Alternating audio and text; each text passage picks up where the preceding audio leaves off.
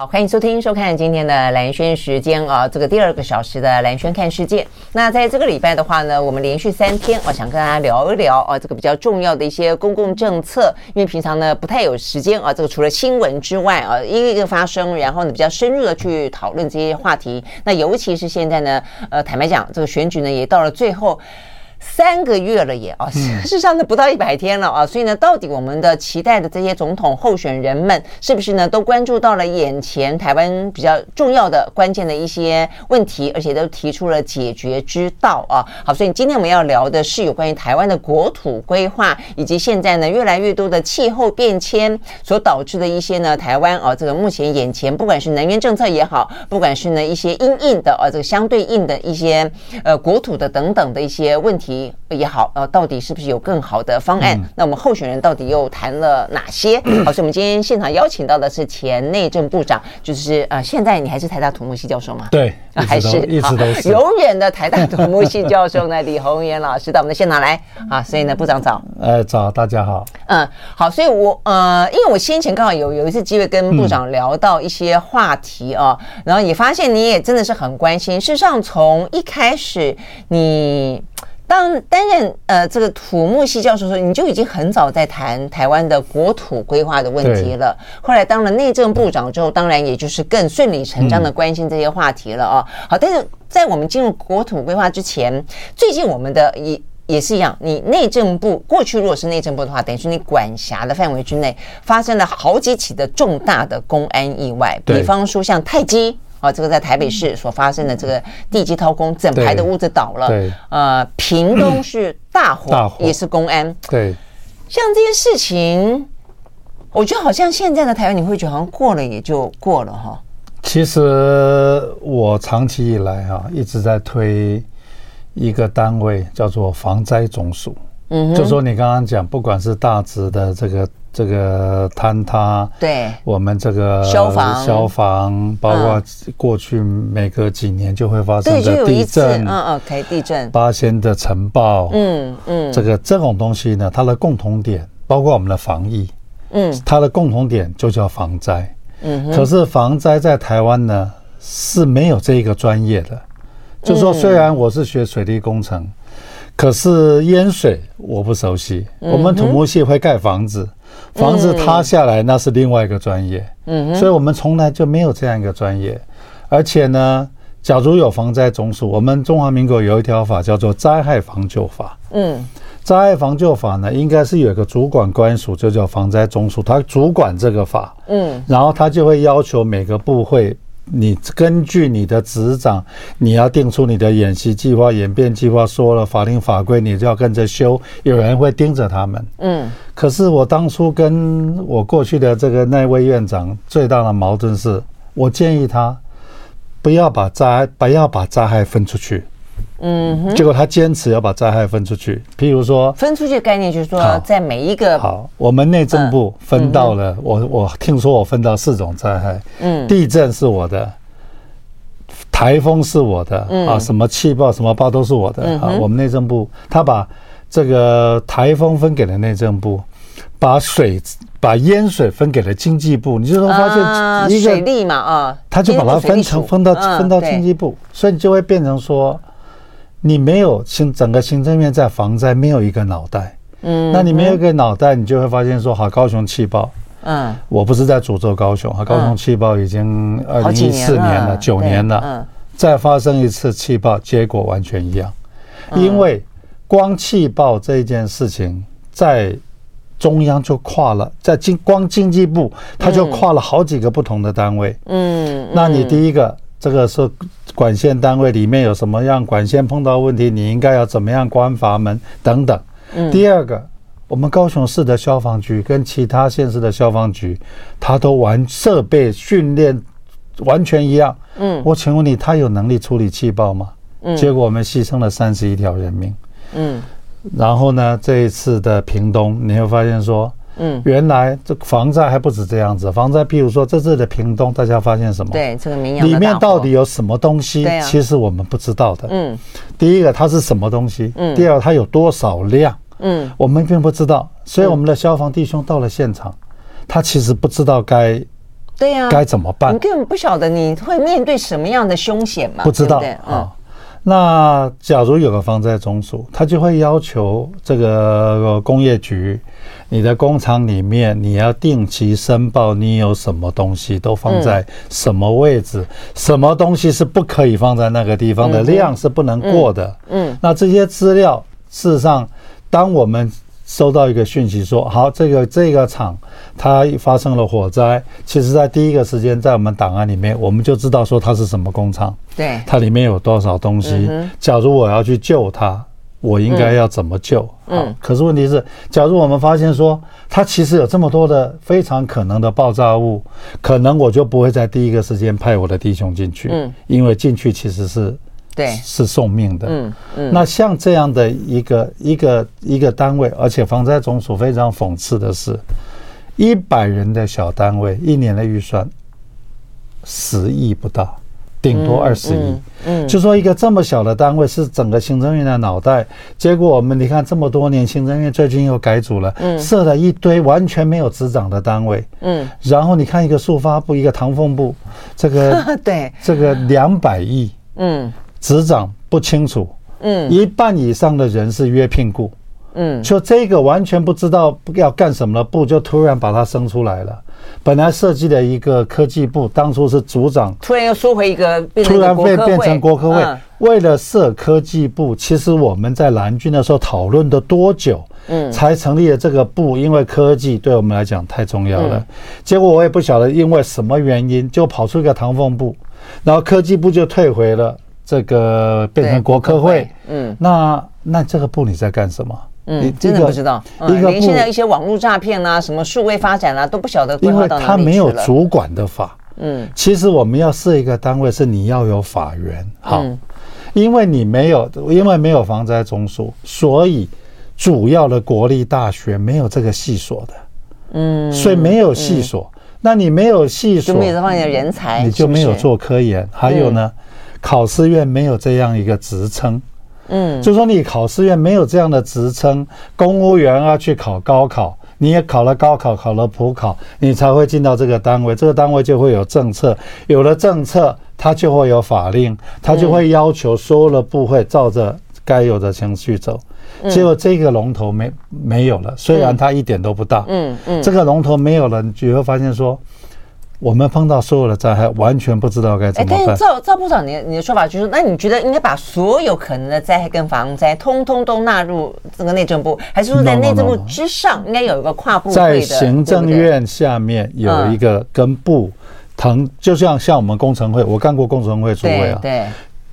工程会就是全台湾公共工程的政策是我工程会在管的。虽然交通部盖你的桥梁、盖你的隧道，可是工程工程会我会管你的品质，管你的跨部会的。对，我会处理你的问题。你跟这个厂商有什么纠纠纷，什么要鉴定，什么东西是我管的。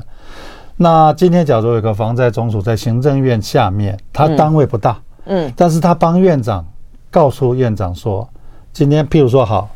我们把最大的灾害叫核灾，嗯，丢给了一个行政院最最小的部会叫原能会，对，原能会，他谁也管不了。嗯，我请问你，你把一个最大的灾害丢给一个最小的单位，听说原能会因为民进党要废核，这个单位已经几乎被取消掉了。嗯，那你一个号称。这么重要能源，他待会儿要讲的，你的整个核能，尤其是民民这种神主牌，对不对？他最担心的就是你的核安，嗯，结果你完全不重视他，就把这个单位几乎没有了，弱化了。那万一碰到一个核灾，嗯，你怎么办？啊，对啊，而且你刚刚讲的，我们昨天也讲到了一个，就是说我们的高山蔬菜，我还跟那个就是上下游的这个总编辑在聊到说高山蔬菜。后来进一步去想说，这样子的滥垦，然后影响到水土保持，然后呢又造成啊这个整个的平地的供需出现了一些混乱啊的状况。结果呢，它也是归好多部会管，又是农委会，又是经济部，对对对，对不对？所以是因为都很多人管，也因此就没人管。因为第一个，你刚刚讲高山高山出菜是第一个，我们叫做超限利用。对，台湾人有需要把。高丽菜、水蜜桃种在那个地方吗？你们真正去过那个地方？第一个，它要施很多的肥料，事实上味道非常不好。嗯，过去造成整个德基水库有氧化。嗯，我们花了快二十年才好不容易解决的德基水库的有氧化。好，那我请问这些农民，他种了什？不管他种什么东西，你赚多少钱？我们投进去的社会成本远超过他能赚的钱，没错。所以我过去在政府服务，我常开玩笑，要解决这些超限利用问题呢，其实太简单了。告诉水土保持局，把要丢在边那边的工程预算拿十分之一发给农民，拜托他什么事都不要干，我们问题解决掉一半了。可是就刚刚你讲的，这里面牵扯了太多的部会，太多的法令。中华民国没有一条法允许我们这么干，所以我们就继续这么干。那你今天要是在国土规划业，国土规划当然是我们内政部的职掌。你在行政院，在院长的下面有一个这样的一个幕僚单位，其实它解决了什么？它解决了跨部会的问题。是啊，事实上，台湾每个问题都是跨部会的问题，没有一个部可以独立解决自己的问题。譬如说，我当初。民国一百年，高铁地盘下陷非常严重，列车到了彰化一定要刹车。彰化云林那时候一年下陷八公分，高铁到了今天累计下陷超过一公尺。嗯，你觉得你敢坐高铁吗？嗯，你敢坐吗？但所以我在民国一百年我就自愿，嗯，跟吴德英吴院长说：“你交给我，我告诉告告诉各位，我把所有的相关的部会，这我把这个超抽地下的深水井全部找出来。”他跨了好几个部，把这些部请到行政院来，我就拿了院长给我了一根鸡毛，我就把它帮，我就把它当成尚方宝剑。嗯，我封掉了一千口的深水井。嗯，就因为封掉了这一一千口的深水井，所以彰化的地盘下陷被我控制住了。嗯哼，我本来以为云林也应该被我控制住了，结果发现我离开以后，我的风景计划并没有被严格的执行。嗯，今年土库一年还下陷六点五公分，然后呢？六点五啊，六点五啊，六点五不少哎。对，所以我我的那那张立善张县长当刚刚当选，我去拜访他，他们的处长跟我讲，他说部长，云林还下陷六点五公分，我就知道说，知识体大。我当初定了风景计划，并没有被严格执行。嗯，结果呢，苏贞昌前三年大旱。苏贞昌把我的一千封掉了一千口的深水井全部打开了，所以我现在请问你，嗯，高铁怎么办？几乎没人没人想要碰这个题目。高铁要是出事啊，大家只看到说啊列车多少人命伤亡，可是你没有想到高铁一出事，台湾的经济命脉就断了。嗯，那这么重要的事情，我问你，你到行政院，我请问你谁管？高铁是交通部的。工程货也不干这个，也不干这种得罪人的事情。你要把所有的深水井要封掉，里面有水利会的，有自来水公司的，有学校，有监狱，有工厂，就光这么一件事情，事实上不是什么大事。嗯，在行政就跨了五六个步，请问你你怎么办？但是问题当怎么办这个问题提出来之后，大家都不敢去办的时候呢，就等到出了人命，大家才去面对吗？我们休息再回来。我喜欢你。好，回到蓝轩时间啊，那我们在今天的话呢，第二个小时的蓝轩看世界呢，跟大家谈一谈啊，这个台湾呢现在重要的一些面对到的公共的一些议题，以及我们也期待啊，这些总统的候选人们啊，都可以呢提出一些解决之道，或者重视这一些呢，真正的是横横阻在我们眼前啊，真的是必须要越来越迫切啊，必须要去解决的一些问题了啦啊，所以我们今天现场呢邀请到的是前内政部长，他现在也是台大土木系的教授李宏源教授到我们的现场来，所以我们刚刚。谈到是最近发生的这些公共灾害，嗯、台湾现在还不止这两个哦。照刚才这个部长讲起来，就变成说是包括我们刚刚讲到高山蔬菜啊，包括你刚刚讲到的这个呃地层下陷，它都是得要有一个国家治理的能力跟正确的观念才可以。那 到底怎么 怎么办？嗯，其实我在内政部的时候呢，嗯、我一直提倡一个概念，不是概念，一个叫做土地容受力。嗯哼，就说北中南东各适合住多少人？我们的农业区、科学园区、工业区应该在什么地方？我常常在问嘛，台湾需要需要几个科学园区？每个县市都要一个科学园区吗？就发现说，我们从来不做功课。我在的时候，好不容易委托了成功大学，把北台湾的土地容受率算出来，北台湾就算了我两年。嗯，算出来说我已经离开内政部了，他们还很客气跑到台大来跟我做了一个简报。我跟我的同事讲，虽然我已经不再是你们的长官了，全台湾的土地容受率都要算出来，但是绝对不会有人去算的。为什么？第一个，没有掌声，没有人知道你在干嘛。嗯，第二个，你算完以后，我当初的如意算盘是我公告这本报告，嗯，这本报告变成国家建设的上位计划，嗯，可是绝对不会有一个另外一个笨的部长去公告这本报告，因为所有人都恨你，嗯，你踩了每一个人的线，而且你挡了很多财路，挡了一堆财路，可是你不公告这本报告的结果是什么？我们会，我们一点。都不了解这块土地，嗯，我们会把核电厂设在断层附近，高速公路经过顺向坡，一堆人住在土壤液化潜势区。我们把南科、中科设在一个水资源极度缺乏的地方，因为我们从来不做功课。结果这个现在这个政府，他们就是突发奇想，台积电要设到高雄。一开始我就跟你讲，绝不可能。为什么不可能？高雄没水。嗯，好，他不可能去高雄哈。然后去了，他现在还是去。结果一去，台积电还没看到影子，结果是什么？地皮涨起来了。嗯，南部的乡亲未蒙其利，先受其害。可是到了最后，他要去，我请问你，他怎么去？他没有水。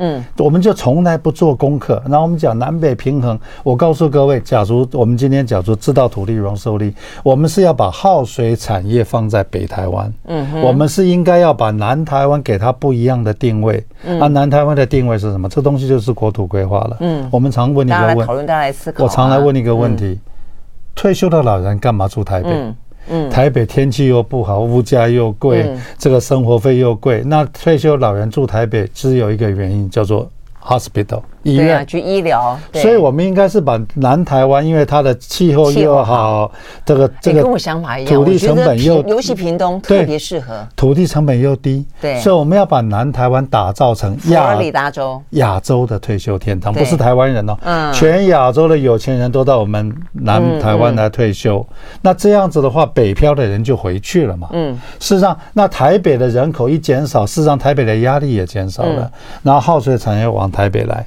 那你这样子一分散以后，其实台湾的问题解决掉一半了。嗯，我常常在谈，这我也很，这这几个主要的总统候选人呢，我常常在呼吁他们讨论一件事情：迁都。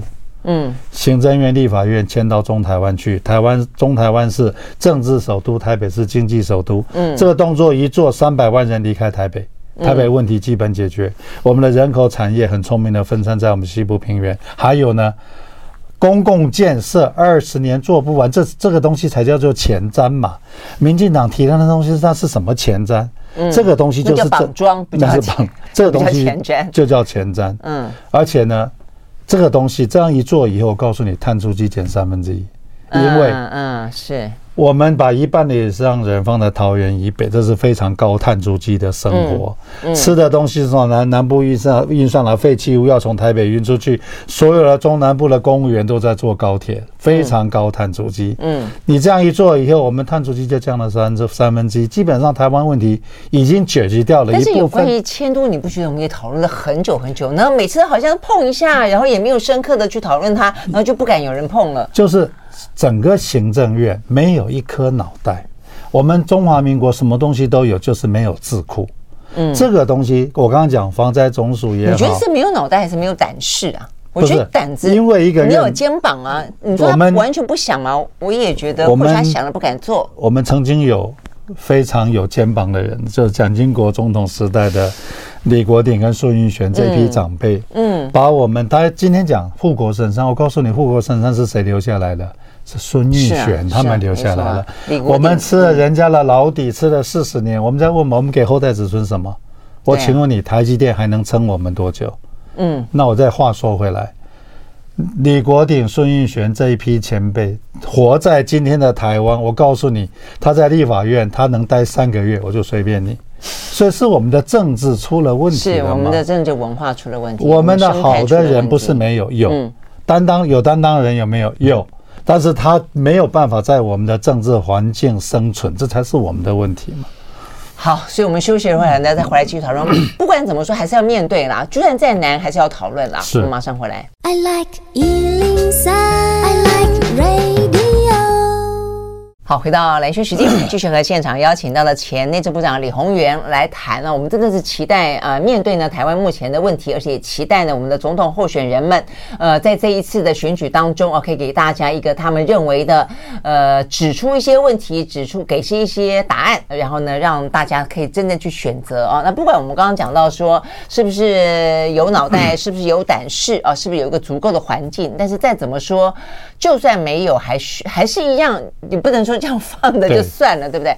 总是总是希望啊，能够有所改改改变了啊。那但是随着每次的讨论呢，事实上也都过了很多的时间，所以问题也都不断的在变。那现在眼前，我觉得一度有我以前每次访问这个李鸿源部长也好，或者说呃学者的角色也好，那个时候是国土规划，现在国土规规划的问题也还没有完全解决。但是现在面对了新的问题，对，呃，新的问题感觉起来似乎跟能源跟气候变迁比较有直接相关，对不对？现在最大的问题是，嗯，你觉得？欧盟二零二三年今年开始试算边境碳税，是。二零二六年开始克碳税，嗯，好，现在说了上市上柜公司，台湾人今年终于醒过来了，说了上市上柜公司都要写一个叫做 ESG 报告，没错，你要交代你去年制造了多少二氧化碳等等等等，好，那我们怎么写这个报告？嗯，这个 COP twenty seven。啊，COP 二十七的一个国际的一个大会，气候变迁大会，就公布了台湾的台中火力发电厂，一个台中火力发电厂一年的碳排碳排二氧化碳的排放量等于纽西兰一国，我们一个兴达电厂等于人家图图尼西亚一国，这件事情就告诉我们什么？就告诉我们我们要被课碳税了。嗯，我在二零零八年这么高的排碳量，嗯，二零零八年我们台大能源中心跟我给我一个数字，照着当时的这个排二氧化碳的增加量，我们到二零三零年再过七年，台湾要被课八千亿的碳税，八千亿，我们的经济就垮了。嗯，还有呢，这个民进党的莫名其妙的能源政策，二零二五年我们的所有核电厂要全部关掉。嗯，好。核电是什么概念？核电是第一个低碳足迹，第二个稳定，第三个便宜。嗯，我们今天的核电的这个核一、核二，这个今天剩下核三在 run 吧？嗯，它大概供应我们大概八个 percent 的的这个是目前对。这个我们使尽了所有力量，种粮食的地方全都种太阳能板的，不该这个所有人能立这个发这个风机的地方全力的风机。我们今天呢，号称民进党说的，我是不太相信的。也是百分之八吧？百分之六，百分之六。嗯，不是有增加一点点到百分之八？所以他们的数字我是不太相信的，大概就六。嗯，你觉得我们有可能在不到两年的时间，让我们的绿电跑跑出另外八个 percent 吗？不可能。绝不可能，好，那不只是另外八个，他要求百分之二十，绝不可能，嗯，好，绝不可能，好，那你不可能，可是你你又需要用电，那你怎么办？嗯，你我们民进党说它的燃气天然气要到百分之五十，这是疯狂的，嗯，全世界除了产气国，没有一个人，没有一个国家敢把天然气的仰赖度到了百分之五十，为什么？第一个。你知道中东一个风吹草动，我们的气就涨价。我请问你，你负担得起吗？你们都太年轻了，忘了曾经七零年一九七零年代，中东有一个石油危机，台湾的企业倒了一倒了一堆，嗯，倒了一堆。那你今天叫这一个这么大的风险？第二个，天然气是一个不稳定的气体，运输、储存过储存都是。相对危险的。对，我请问你，你不要核电厂在你家旁边，你要储气槽在你家旁边吗？你要放哪里？嗯，好，那到了最后只有一条路，就烧煤。嗯，那你烧煤，我们台湾的电呢？台电的电叫做脏电。嗯，意思是说我用了你台电的一度电，你的碳它它的碳足迹就会掌握掌握掌握转在我的商品上面，掌握在我的商品上面，我就会被课碳税。没错，所以这个已经是二零二四年那个总统，不管他姓什么，嗯，他要解决的是第一个能源的稳定。嗯，你要把核电厂再叫回来，我跟核能专家讨论过了。嗯，四年。至少四年不可能，你要把核一、核二延役，或者把核四要怎么样再把它弄回来？嗯，几千亿不要说，没有四五年，它不可能回来的。嗯，而且民进党我也不晓得是很邪恶呢，还是很聪明。嗯，一个核电厂要延役，五年前就要提出报告。嗯嗯，他核三呢，他根本没有提出申请要延役。嗯，他很多的资料都不写了，所以意思是说，那一个总统他是吃了秤砣铁了心，就是要他就把人飞核，他就把人推出午门斩了。那一个新的总统上来，他要让河山演义，他都要大费周章。嗯，那那已经算最容易的了。那你这样子要折腾起来，嗯、我告诉你，第一个天不稳定，所以厂厂商一定出走；嗯、第二个碳足迹太高，厂商也必须出走。还有呢，假如你们有注意新闻的话。台积电已经把沃旭三年以后的风力发电百分之九十的绿电凭证被台积电买了，对，买光了。那我请问你，其他的其他的产业你剩下百分之十，是你怎么办？嗯，那怎么办？所以他就欲哭无泪啊。那只有出走。对啊，因为台湾没有政府没有办法提出一个干净的电，他没有办法满足 ESG 报告，他没有他你没有办法写 ESG ESG 报告。我告诉你。台积电不会跟你做生意的，所有的上市上柜公司都不跟你做生意，因为为什么呢？他跟你做生意，Apple 不会跟他做生意。对，所以今天告诉大家，二零二零年，这不管谁当总统，好像大家都觉得没关系。我们政府真的很烂，可是我们台湾也没都没关系，因为我们的企业很强。嗯，可是二零二四年以后，游戏规则变了，这些因为能源不稳定，因为高碳足迹，这些企业必须出走。嗯，他不出走，Made in Taiwan 就是加碳税。嗯，我我这样，我觉得部长在刚刚在讲说，到底呢，目前政府是烂呢，还是还是坏呢，还是太聪明呢？我觉得他实在是蛮坏的一点是，嗯、你看我刚刚讲，我觉得他可能可以不要出走，怎么样可以不出走呢？嗯、买碳权。所以现在民进党政府唯一做的事情就是成立一个碳交易市场，不是吗？我，我跟你讲哈，他就说好，那没关系，你继续排碳，那我们的我们没有干净的能源给你，我们只有脏电，那你去买别人的，就是别人对啊。我说我请问你。你买得起吗？那这是另外的问题。台积电买得起，企业成本。台台积电买得起。我请问你，我们很多的企业，你毛利多少？你在我们的毛利上面再加八千亿的碳税，我请问你，你买得起吗？但是目前政府就是这样子做啊，对啊，搞得企业的成本越来越越高啊。赖清德说他要拿九千亿，嗯，出来什么做什么碳什么。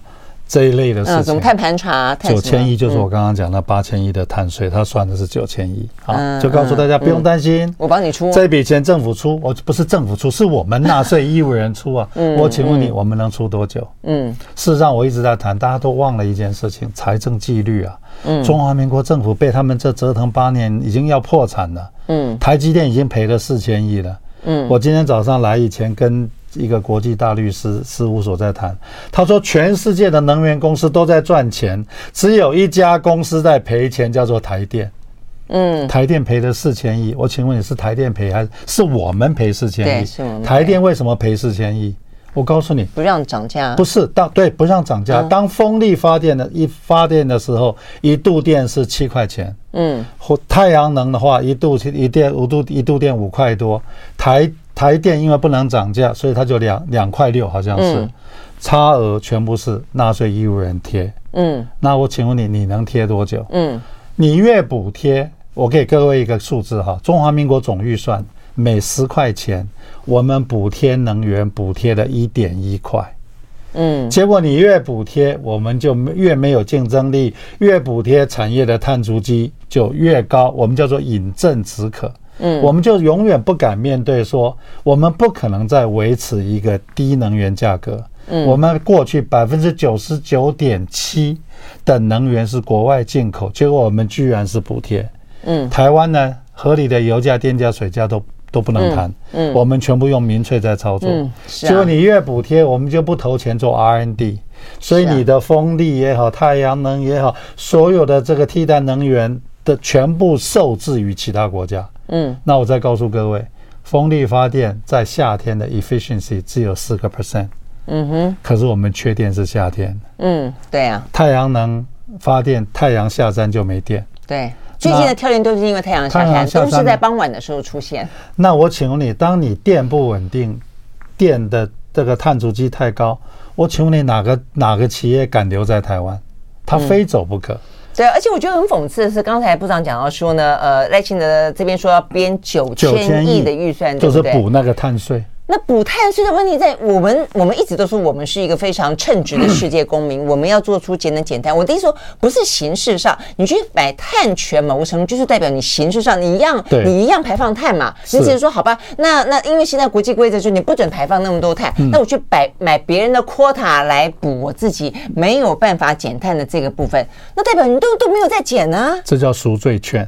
就是啊，我们去买赎罪券，好不好？结果我们产业没有升级，嗯，而且这个东西叫碳中和。对，今天世界上允许你做碳中和，过不久它就它就变成说净零，没错，你不能买赎罪券了，没错，你自己的产业你就要净零。嗯，在台湾没有一个产业能净零，为什么？因为它只要用了台电的一度电，那这东西叫做脏电，嗯，所以变成说。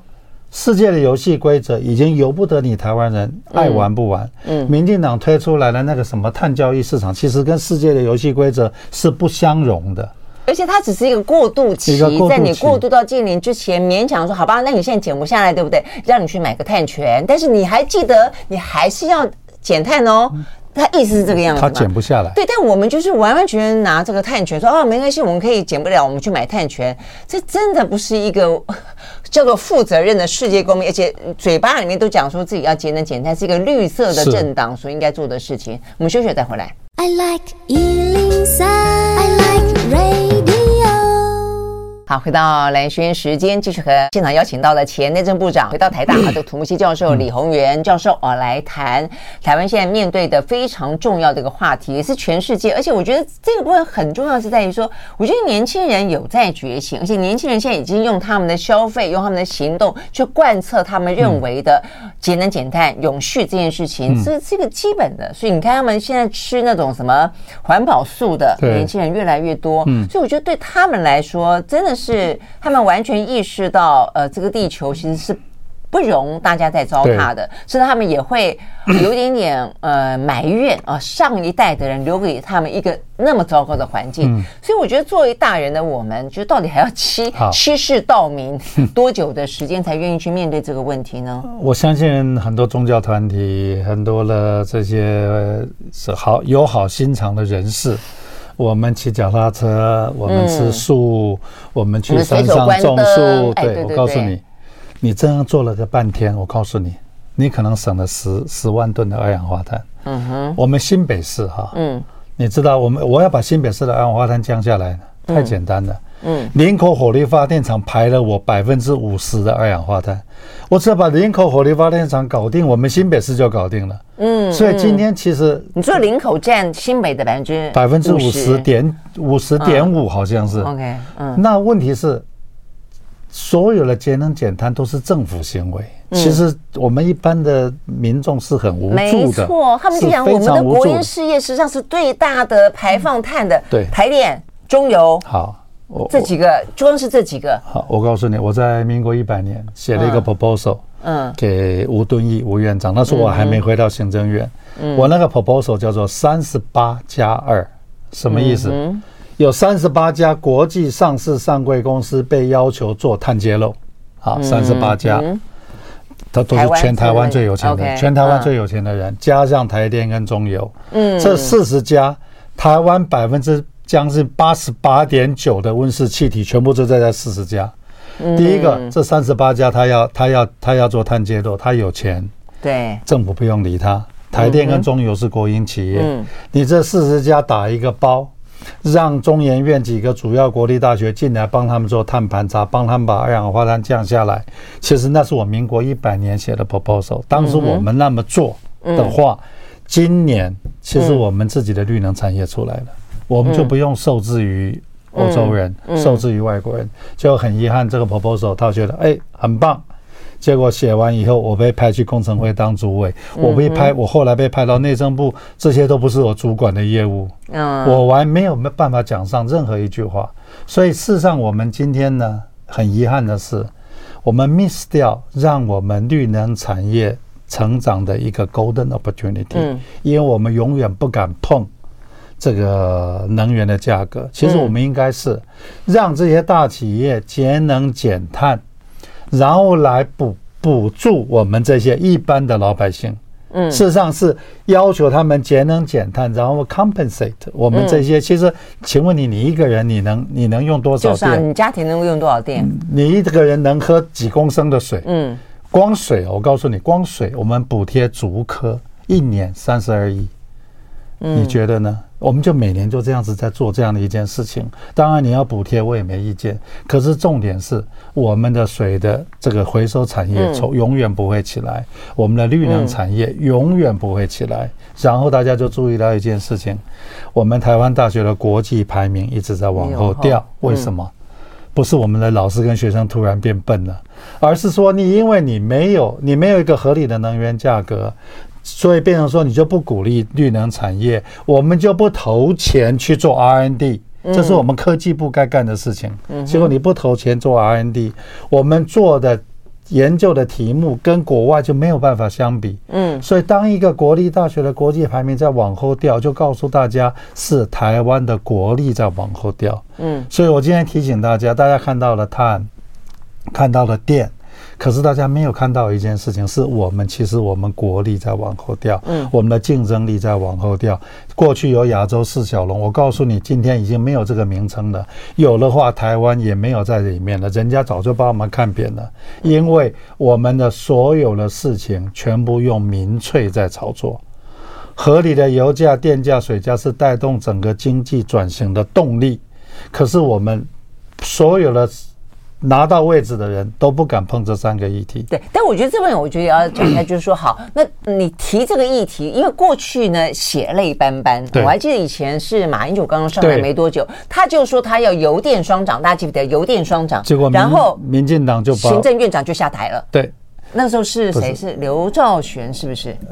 就当了很短命的，很对，很短命的一个可就就下台了。所以我觉得民众的民众的观念也必须要改变。这就是台湾的民主程度。嗯，我告诉各位，我刚刚讲的什么电呐，这个碳呐，是会让我们国家彻底垮台的国安危机。嗯，我讲多久了？我告诉你，没有半个人理我。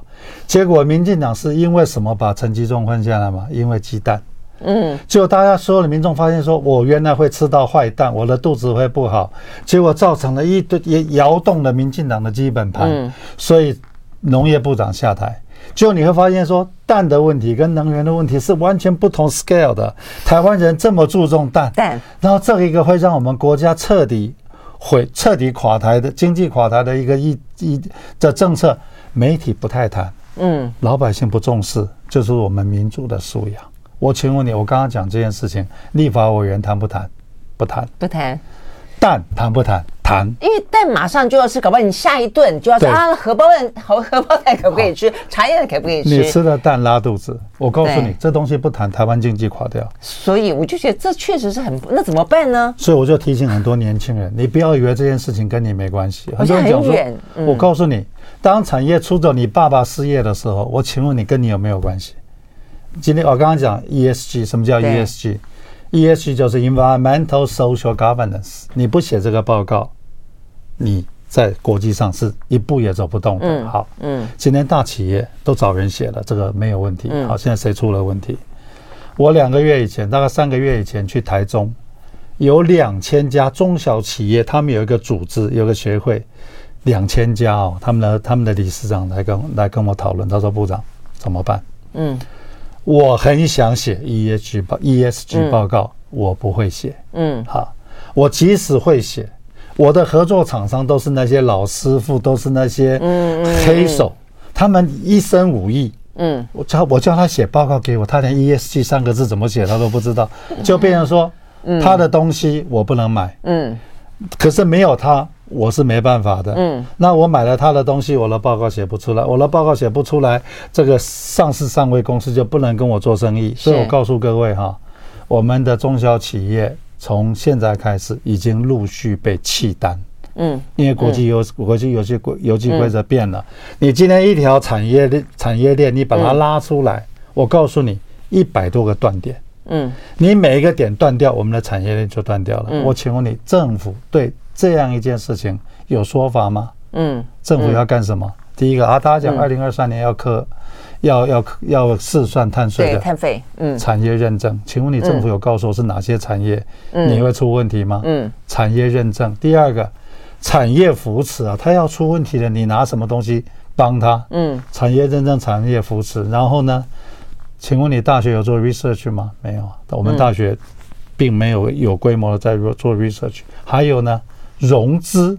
嗯，你有协助他们吗？台积电不要你借钱，嗯，大企业、上市上柜公司都不要你借钱。我告诉你，他们是借不到钱的，嗯，因为银行不会借钱给他们。那你觉得政府不要干这件事情吗？嗯，所以这些事情政府都没干，嗯，都没干的结果就是我们的从中小企业开始，就是第一个，要不然他们搬到，嗯，越南。搬到其他国家，要不然就死光光，不然就死光光。嗯，那非常可能他们决定说好了，我放弃了。反正这些企业主也大概就六十岁了，他觉得我退休了。嗯，啊，退休了，我请问各位年轻的朋友，啊，你要你要干嘛？你要干嘛？你要去哪里找工作？嗯，所有的产业全垮了，你去哪里找工作？到了最后，我告诉你，台积电这些上市上柜公司也一定要出走。你觉得台积电去日本设厂、去美国设厂、到德国设厂，你觉得他们在想什么？嗯，台积电的那个，我我记得有一次，他们的总裁吧，刘德英，他说：“我们只好，我们只好相信政府。”你看多无奈。嗯，只好相信政府。我的解读是，我根本不相信政府。嗯，我觉得你不不不用相信了。我光看你的发电。你要把核电厂关掉，你要把百分之五十的这个天然气，天然气，你要你要这个这个台中火力发电厂，我们的火力发电的碳足迹这么高。不要说我看懂了，他们看得比我还清楚啊。对，但是我觉得大公司还有能力说啊，我来自力救济，我去包下所有未来三年的风电。但是刚刚就像部长讲的，我们以中小企业作为台湾最主要的这个产业的支撑，那他们该怎么办呢？他们一定垮。对，我们休息，马上回来。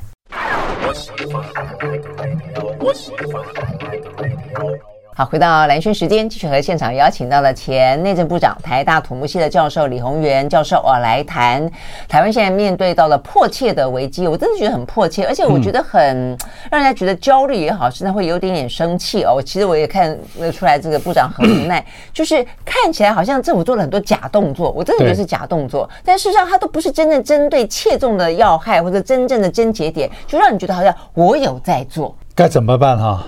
赶快把二零二四年的政权赢回来吧！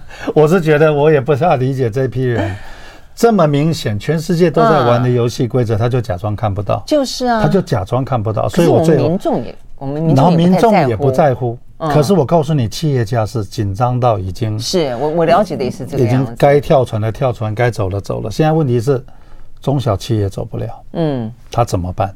很快的，我刚刚讲，很快的就被面临弃单，所以他们其实是很无奈的。所以我提醒大家哈，这个因为世界的游戏规则变了，所以台湾面临的这个处境其实是比中共打我们还要再严重的，因为我们经济是真的会垮掉，真的会经济是会垮掉了。所以我是提醒政府了，二零二四年。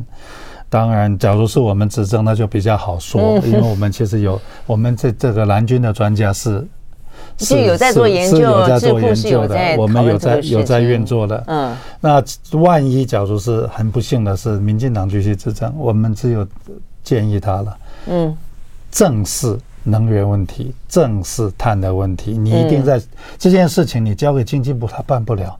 而且我们今天交给了，我们把一个重这么重要的一件事情，就是说全球气候变迁，这个东西叫做全球气候变迁。